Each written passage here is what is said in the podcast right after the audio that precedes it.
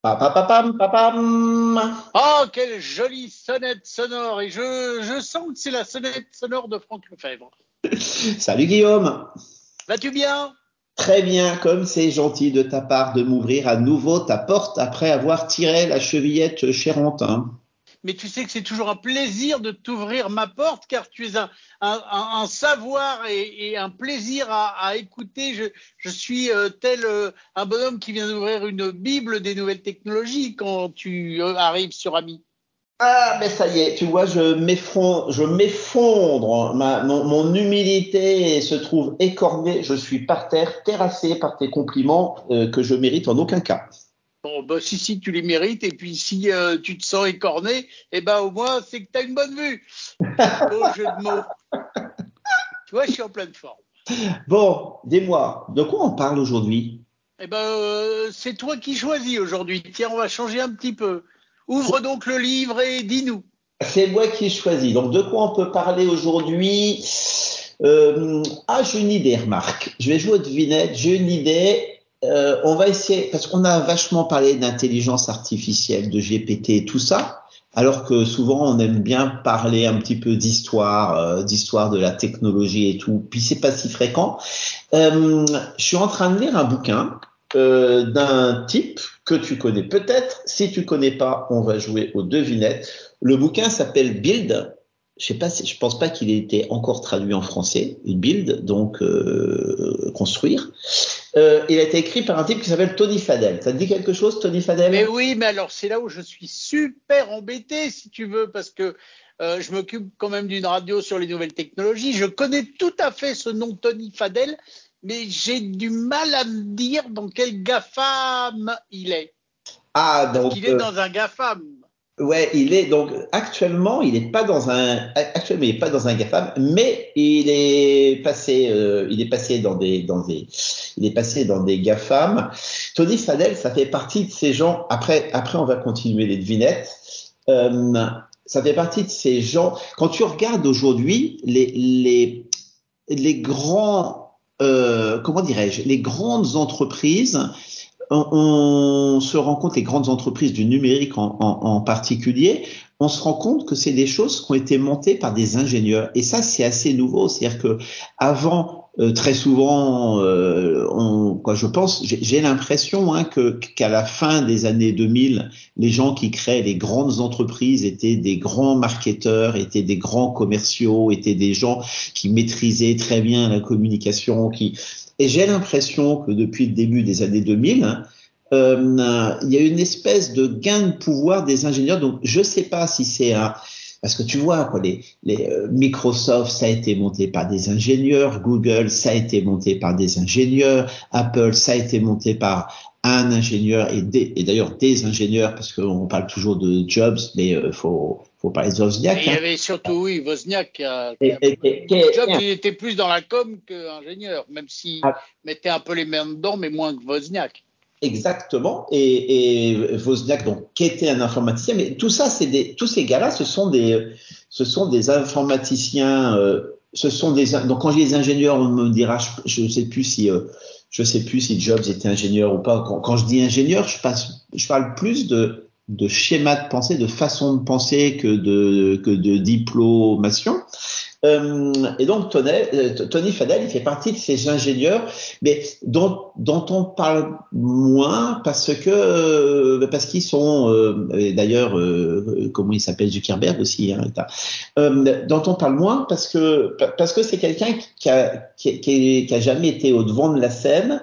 Pourtant, c'est un gars qui a fait des trucs incroyables. Donc, je te propose, si tu veux, le, bouquin qu'il a écrit, qui s'appelle Bill, que je suis en train de lire, il, il raconte sa vie. C'est assez sympa. Euh, c'est mal écrit, mais on peut lui pardonner. Donc quand je dis c'est mal écrit, c'est c'est à pas de qualité littéraire, mais c'est facile à lire. Hein, sujet verbe complément, sujet verbe complément. D'ailleurs, lui, il explique lui-même qu'il écrit mal et que et que c'est la la femme avec qui euh, avec qui il a écrit le bouquin qui l'a poussé à rédiger ça, etc. Qui est une femme qu'il a avec laquelle il a bossé dans une de ses aventures. Tu remarqueras que j'entretiens toujours le suspense. Oui, oui, parce que je suis toujours aussi énervé vu que je connais le nom, mais j'arrive pas à le raccrocher à à quel GAFAM il, il a principalement euh, travaillé Moi, Dans je, quel GAFAM? Je te propose, on, on va pouvoir euh, parler de, des choses qu'il qui a faites. On va reprendre un bout de son histoire. Euh, si je te parle de Real Networks, par exemple, ça te dit quelque chose? Oui, mais ça va pas m'aiguiller plus que ça. Parce que tu te souviens de ce que c'était Real Networks? Euh, Il me semblait que c'était un, un espèce de d'ancêtre de SimCity, non? Eh non. Real Networks, c'était le nom de la boîte qui a fait qui a fait un, un schéma de compression audio qui s'appelait Real Audio. Ah oui, ça je connais bien. Eh ben ouais, tu connais bien. Et Real Audio, ce sont des gens qui ont été parmi euh, les, pionniers du, son sur Internet et du son sur les ordinateurs, puisque été les premiers à avoir des schémas de compression du son et des, et gestions du streaming, c'est-à-dire de la gestion du, flux numérique qui permet de faire du son, suffisamment bonne pour que pour qu'on puisse écouter de la musique, pour qu'on puisse écouter des conférences et pour qu'on puisse faire de la, de la téléphonie. Mais donc avant ça, euh, il a bossé euh, dans quelques boîtes qu'il décrit rapidement. Donc, dans les trucs incroyables que je ne savais pas, c'est qu'une des premières boîtes qu'il a créées, tu remarqueras que le suspense est toujours là. Hein. Tu sais toujours ouais, pas. Oui, c'est agaçant. Ouais, mais ça me fait plaisir. Je sens sur le grill. Ben, avant ça, il, il, a, il a, il a travaillé, il a conçu un ASIC. Tu sais, ce tu vois ce que c'est un ASIC Un quoi? Un ASIC. Un, les ASIC, ce sont. Ce ah sont non, ça je sais pas. Les ASIC, ce sont des microprocesseurs qui sont pensés d'une façon particulière pour un usage particulier. On appelle ASIC, ça veut dire Application Specific Integrated Circuit. Et donc, ce sont des espèces de, ce sont des, des espèces de microprocesseurs programmables. Et donc, moi, en lisant le bouquin, j'ai appris que, que ce gars-là, il a commencé, mais en quittant le lycée, rends-toi compte, il a commencé à faire un ASIC qu'il a commencé par vendre à Apple pour mettre sur les derniers Apple II et il les rendait le truc que le mec a fait tout seul, quoi, tout seul. Il explique, il est assez humble. Il explique par exemple qu'il a commencé à faire ça parce qu'il voulait que son Apple II tourne plus vite. Et donc, il a appris à faire ça, il a fait le composant, et il dit, j'en ai vendu quelques-uns à Apple pour mettre sur tel, sur tel modèle. Donc, j'imagine que, j'imagine qu'il était, euh, comment dirais-je, j'imagine qu'il est, qu'il est assez humble parce que, parce que je pense pas qu'on vende 10 ASIC à, à un Apple et que même si c'était avant le Mac et si les quantités de micro-ordinateurs étaient bien inférieures à ce qu'elles sont aujourd'hui, j'imagine que ça faisait quand même un, pa un, paquet de pièces. Donc, il explique qu'il a commencé par faire une boîte qui fait, mais toi, c'est un peu dingue. C'est comme si tu, c'est comme si ton neveu te disait que pendant qu'il était en prépa, il a créé une boîte et qu'il a fait un microprocesseur, un qui, qui bat les machines chez Intel. Tu, dirais, bon, c'est assez bizarre. En tout bah, cas. Je serais content. Ça me plaisir pour lui. Et puis, donc, très vite, il, très vite, il a arrêté. Et puis, il est passé dans un truc. Donc là, je, je, je pense que c'est la première. Oh, je te le dis ou je te le dis pas, je sais pas. Bon, aussi, si, il est rentré dans une boîte qui s'appelait Général Magique. Ça te dit quelque chose? Non, ça me dit rien. Oh, oh ben là, je suis fier. Eh ben, je suis fier si ça te dit rien. Et, et j'incite nos auditeurs à aller faire un, un coup de Google, un coup, un, un coup de, plutôt peut-être un coup de YouTube pour voir.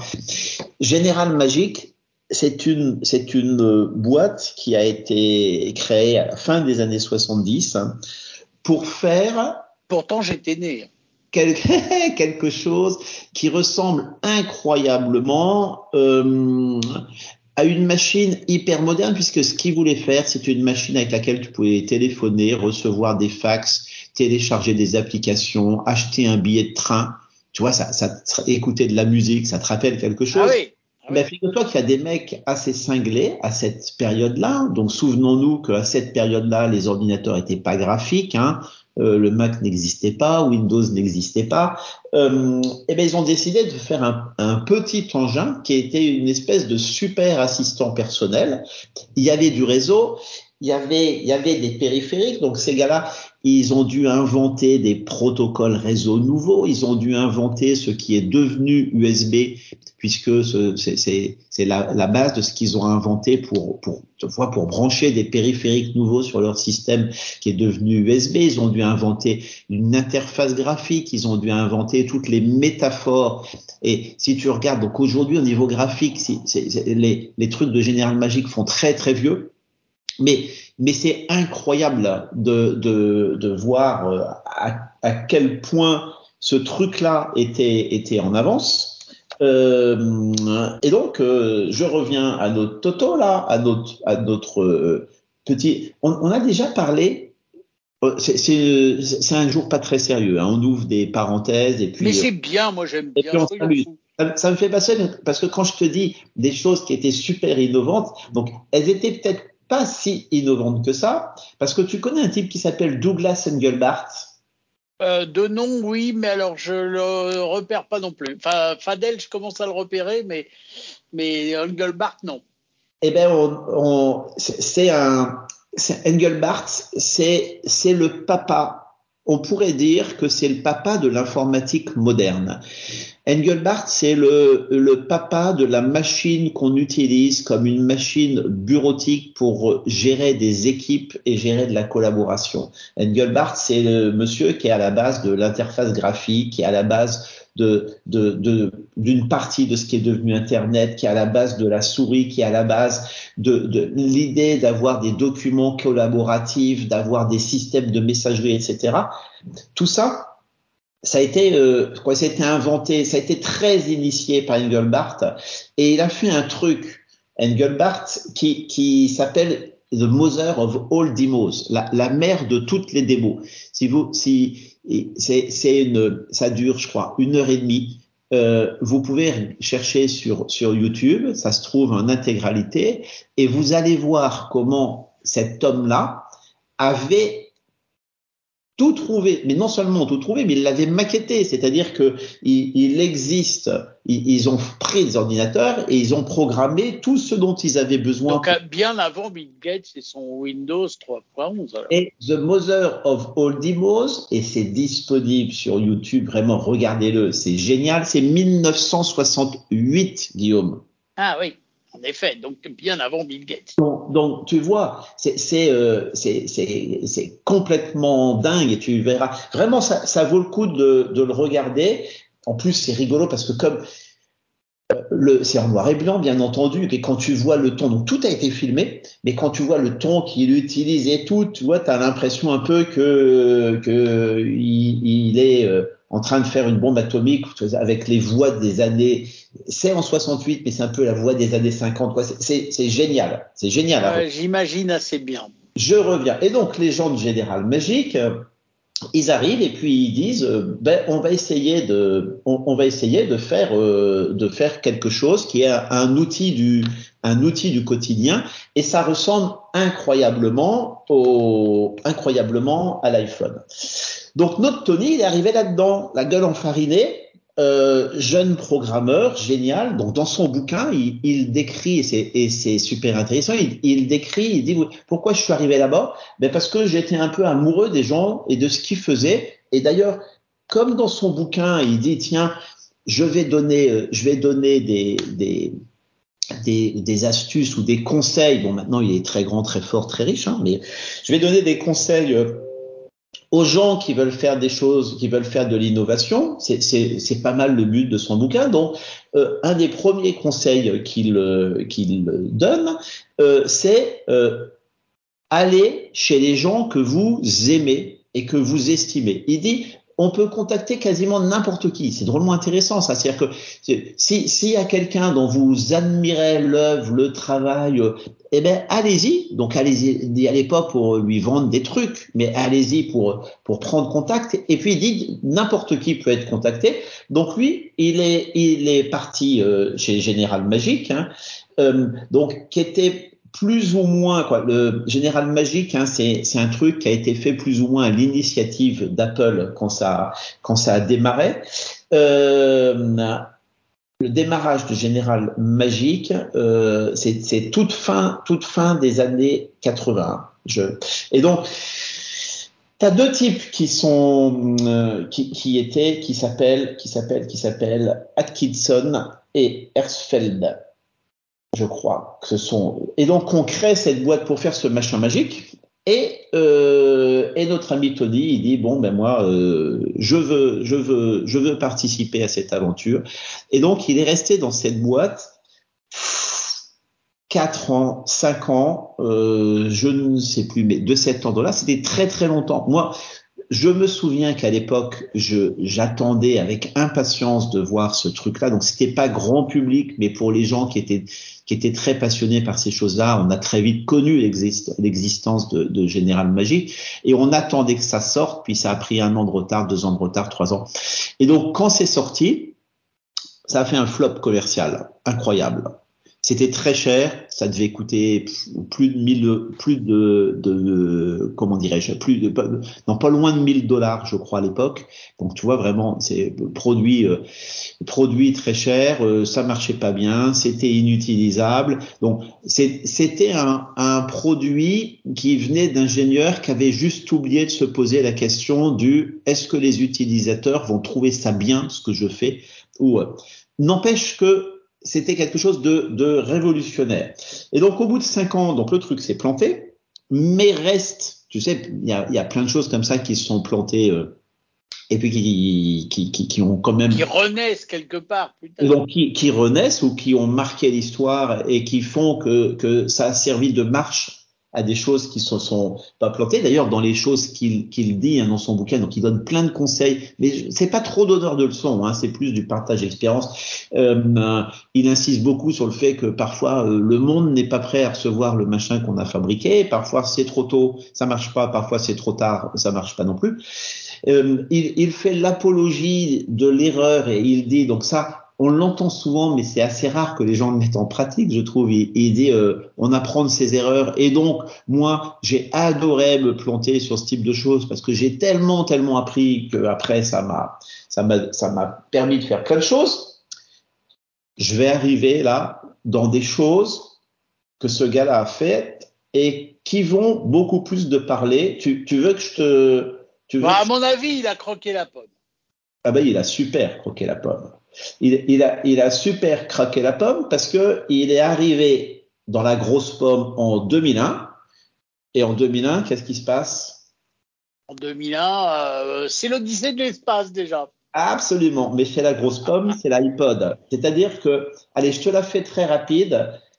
Monsieur Fadel, c'est a fait l'interface graphique de l'iPod. C'est un des papas, certains diront le papa de l'iPod, c'est le papa de l'iPhone ou un des papas de l'iPhone, c'est le papa de Nest. Ah oui, qui avait d'ailleurs, je fais une parenthèse parce que je vois très bien ce que c'est, c'était un OS euh, un peu particulier qui avait une interface graphique absolument magnifique et révolutionnaire. Non, non, non, non, non, non, non, et non, et non, cher Guillaume, là tu parles de Next. Ah oui, je parle de Next. Toi, tu me ah. parles de Et moi, je parle de Nest. Ah non, alors Nest, oui, Nest, euh, c'est maintenant des, des, thermostats et des. Absolument. Oui, ils font des thermostats tout à fait. D'ailleurs, ça existe toujours et, et ça marche bien. Absolument. Nest, c'est un, un, truc incroyable. Nest, c'est un thermostat. Et ça, il l'a fait après avoir quitté Apple, je crois. Absolument. Absolument, il, est, il a quitté Apple, il a fait ça, c'est-à-dire que et donc on, on, on, commence, on sent bien le bonhomme qui se laisse, qui se laisse beaucoup bercer par ses passions, et d'ailleurs, c'est ce qu'il explique. Il dit laissez-vous bercer par vos passions, allez avec les gens que vous aimez, faire les choses que vous aimez, et, vous verrez, ça marchera, hein, dit-il. Donc, et, Nest, c'est, euh, il a décidé, ils étaient deux, il a décidé de faire un, un, thermostat. Donc, tu vois, on peut dire, et d'ailleurs, c'est ce qu'il dit, hein, le thermostat est l'objet le moins sexy qui peut, qui peut exister. Sauf que justement, ils se sont dit, puisque c'est l'objet le moins intéressant qui peut exister, eh ben, on va en faire une version qui va être beaucoup plus intéressante. Donc, au lieu d'avoir un machin euh, euh, tout moche avec une petite molette où tu comprends pas ce qui se passe, ils ont fait un truc rond avec ce qu'on appelle la knob, c'est-à-dire un, un, tu vois, ça, ça tu... très joli, mais je le vois, il est très, il est rond, l'écran est rond, absolument, et puis il est connecté, et puis il est intelligent entre guillemets. Hein, on pense bien toujours à mettre les guillemets quand on parle d'intelligence d'un thermostat. Et euh, c'est-à-dire qu'il apprend pas mal la façon dont l'utilisateur euh, habite et dont l'utilisateur se comporte avec le chauffage, de façon à à travailler non pas seulement avec tiens tu le mets sur le 25 tu le mets sur 20 euh, ou sur 18 ou sur 17 puisque maintenant c'est comme ça qu'il faut faire mais le truc il, il sait quand tu es là il sait quand tu pas là il sait à quelle vitesse chauffe ta maison il, il connaît plus ou moins ton emploi du temps, donc il optimise ton chauffage et ça permet de faire en sorte que quand tu pas chez toi, ben ça chauffe pas trop fort, puis quand tu es chez toi, il fait bon à l'heure où tu arrives et t'as pas de cailler les miches en attendant que la chaudière démarre. Ce qui est plutôt malin. Mais c'était super malin et en plus ça a donné un coup de pied dans la fourmilière parce que c'était c'était un comment c'était un pied de nez énorme aux grands faiseurs du domaine, à tous les gens du HVAC, de la CLIB, etc., les Schneider électriques qui qui euh, qui à l'époque se sont trouvés alors que eux ils avaient un mal de chien à vendre des trucs 20 balles. Eh ben euh, un S, je sais plus, ça devait coûter 300 euros ou quelque chose comme ça, euh, et ça s'est vendu comme des petits pains parce que c'était beau, parce que c'était plus intelligent, parce que ça, ça décalait, parce que c'était connecté. Je suis l'heureux possesseur d'un NES que j'utilise. J'en ai acheté un, mais c'était pas facile de l'acheter en France à l'époque, quasiment à sa sortie. J'ai installé ça chez moi, mais je l'utilise toujours figure-toi. Je, oui, c'est intuitif en plus. Donc c'est intuitif et puis c'est super pratique, ça, ça se pilote à distance. Ça. Donc plein de choses qui ont été reprises par d'autres. Ce que j'aime, c'est l'idée du gars, et je trouve que c'est très significatif, puis je vais pas non plus raconter, vous raconter tout le livre, mais cette idée du gars, de l'ingénieur, qui dit, et son bouquin est teinté complètement de ça, du faites ce qui vous intéresse, faites ce qui vous plaît, regardez comment vous pouvez faire différemment des choses que vous trouvez ennuyeuses. Et le thermostat, c'est un, un, parfait exemple, tu sais. Un, ça, ça, me rappelle notre copain Rafi Aladjian qui, quand il a inventé l'objet connecté, s'est dit tiens, qu'est-ce que je vais connecter? Je vais faire un lapin connecté. C'est-à-dire, il prend le truc le plus le plus déjanté qui existe pour bien montrer son geste, pour bien faire comprendre ce vers quoi il veut nous amener. Et, euh, et j'adore ça. Donc, et moi, je pourrais même te dire, il prend le truc le plus déjanté qui n'existe pas parce que personne n'avait encore fait un lapin connecté en plus. et personne ne refera plus de lapin connecté, très certainement. Bon, voilà. Il a, donc, euh, Tony, il a bossé, euh, Tony Fadel, F-A-D-E-2-L, son bouquin pour les amateurs s'appelle Build. Euh, le Tony Fadel, il a bossé chez Philips. Il a fait un autre truc dont on parle euh, plus beaucoup ces derniers temps qui s'appelle les Google Glass. C'est également le papa des Google Glass. Euh, qui sont, à mon avis, sortis trop tôt.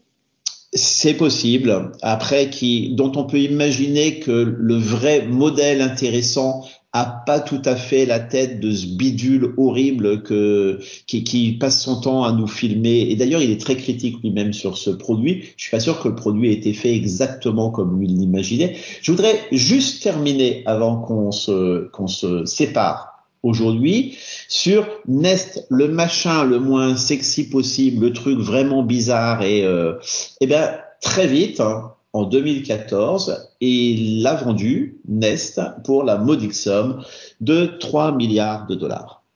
Ah ben voilà, bah, écoute, ça l'a sûrement aidé à écrire son bouquin. Il a pu acheter le papier comme ça. Absolument, et le crayon. Bah oui, oui, complètement, complètement, parce qu'il a forcément écrit à la main.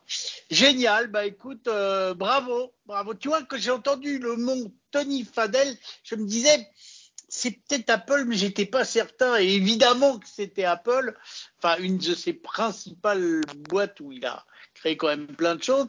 Mais c'est vrai que son nom était évident pour moi. Mais tu m'as bien, ben tu m'as bien eu. Bravo, félicitations. Super Guillaume, on se revoit la semaine prochaine. Cher Franck, on se revoit la semaine prochaine. Et si vous voulez nous faire un petit coucou, ne l'oubliez pas. Toujours le même. Alors avec les doigts et un clavier, contact amilaradio.com et puis avec votre jolie voix, le 01 76 21 18 10. N'oubliez pas de vous abonner au podcast d'Ami, Ami le podcast, et puis de nous laisser des petits commentaires. On adore ça. Salut, merci mon cher Franck.